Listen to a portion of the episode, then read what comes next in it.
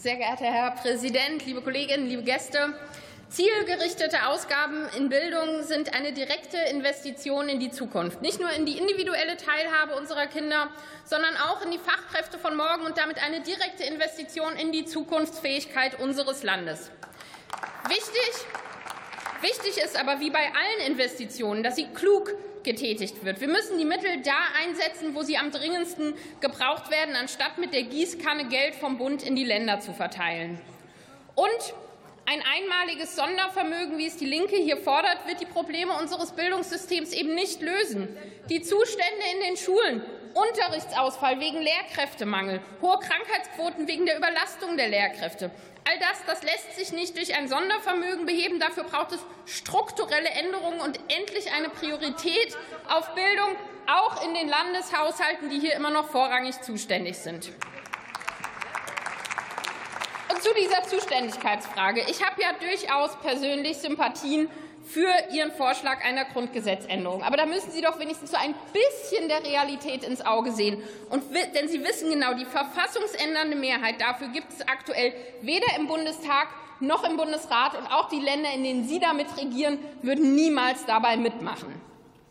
Insofern vielleicht ein bisschen den Ball flach halten, etwas mehr Realpolitik für die Menschen im Land. Und das tun wir als Ampeln und nutzen eben die bestehenden Möglichkeiten, mit denen der Bund die Länder unterstützen kann.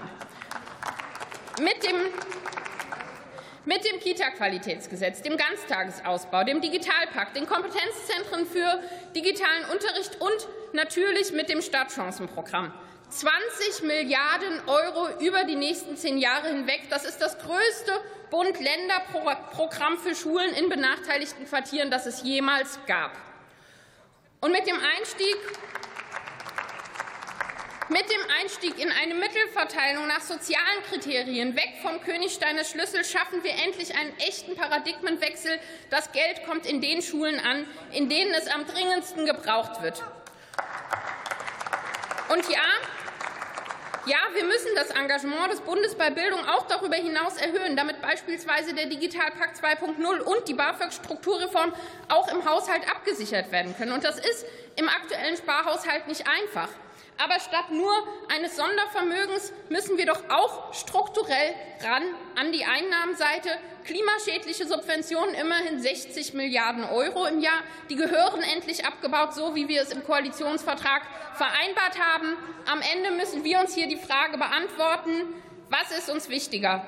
Geld für Bildung, Geld fürs Dienstwagenprivileg. Wir als Grüne sind uns sehr sicher, wo wir da stehen, und ich hoffe, viele stehen da mit uns. Vielen Dank. Vielen Dank, Frau Kollegin.